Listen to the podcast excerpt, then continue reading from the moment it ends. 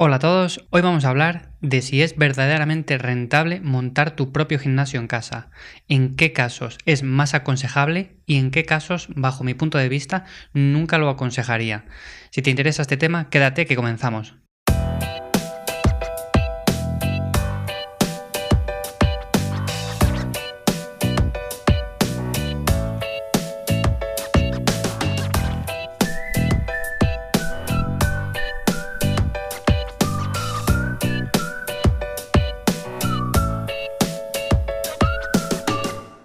Bueno, pues muchas veces cuando vamos a entrenar al gimnasio, eh, a veces nos planteamos por un motivo u otro, ya bien sea por tiempo, por comodidad, por flexibilidad horaria, montar nuestro propio gimnasio en casa.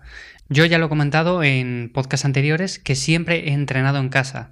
Tengo mi propio material que poco a poco a lo largo de los años he ido adquiriendo.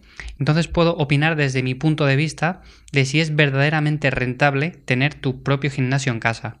Partiendo de la base de que si nos gusta entrenar y vamos a llevar este estilo de vida durante bastantes años, por no decir durante toda la vida, ya es fácil de pensar que quizás si tenemos un espacio acondicionado en casa en el que podamos entrenar con nuestro propio material, etcétera, puede que salga rentable a largo plazo.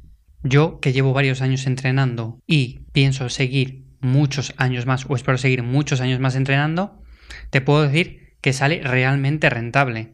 Si calculas una cuota mínima de un gimnasio, aunque sea barato, durante bastantes años, si haces la cuenta, al final te sale bastante dinero. Adquirir el material de gimnasio en un principio evidentemente es caro.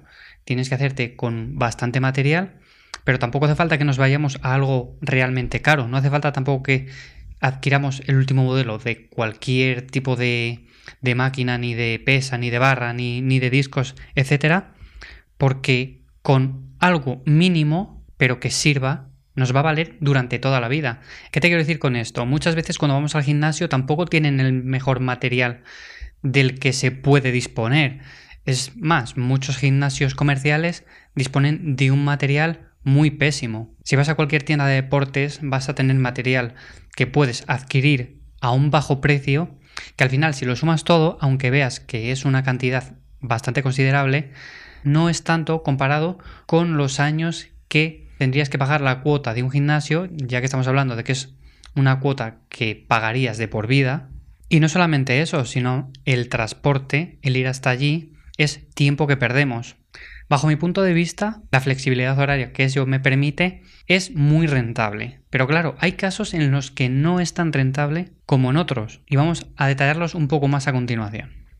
Bien, partimos de la base de que yo estoy hablando, bajo mi punto de vista, si tienes poco tiempo al día y tienes que gestionarlo lo mejor posible para poder sacar tiempo para hacer las comidas, entrenar y demás actividades diarias, pues tener un gimnasio o tener un espacio acondicionado en casa para poder entrenar nos viene bien de cara a no tener que desplazarnos, no tener que perder tiempo. En el tiempo que quizás vas al gimnasio, entre ir, llegar, empezar a calentar y demás, si te hubieras puesto en casa, si tuvieras el sitio y te hubieras puesto, pues ya hubieras avanzado y quizás estuvieras terminando de entrenar.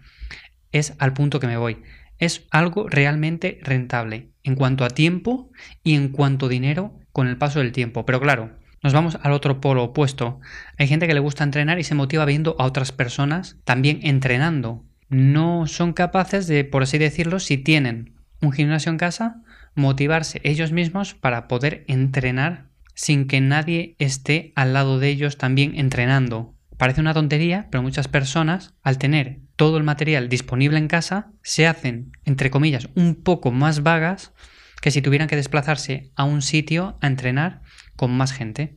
Por eso digo, ¿es el montar un gimnasio en casa, el montar un espacio acondicionado indicado para todos? No, evidentemente no.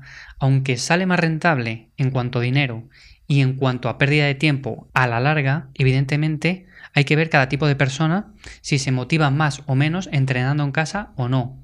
Yo, por ejemplo, nunca me ha hecho falta ir a un gimnasio y no lo veo necesario en mi caso. Hay muchas personas que como yo tampoco lo ven necesario y otras que sin embargo tienen o necesitan el ir a un espacio en el que más gente practique ese mismo deporte.